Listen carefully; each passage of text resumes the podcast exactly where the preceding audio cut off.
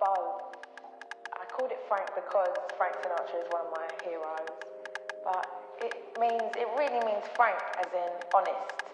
And um, I always wanted to have a one word title, like one word, you know, one strong word, and I think it's a good, strong word.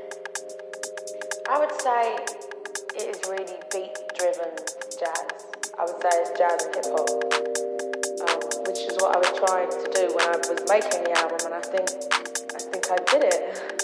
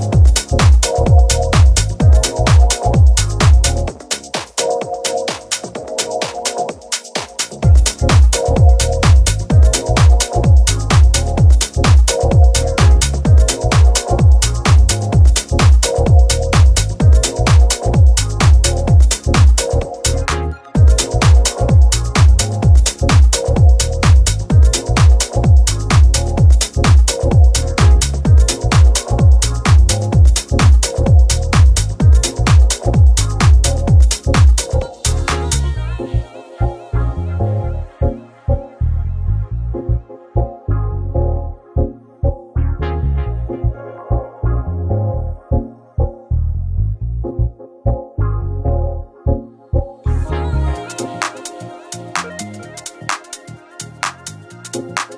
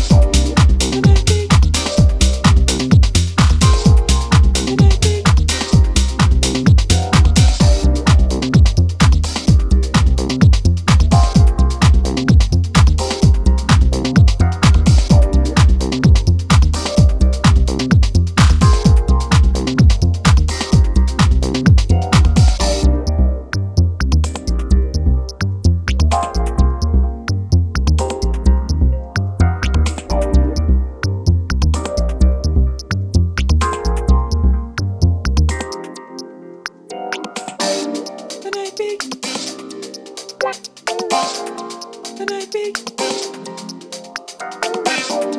The 90.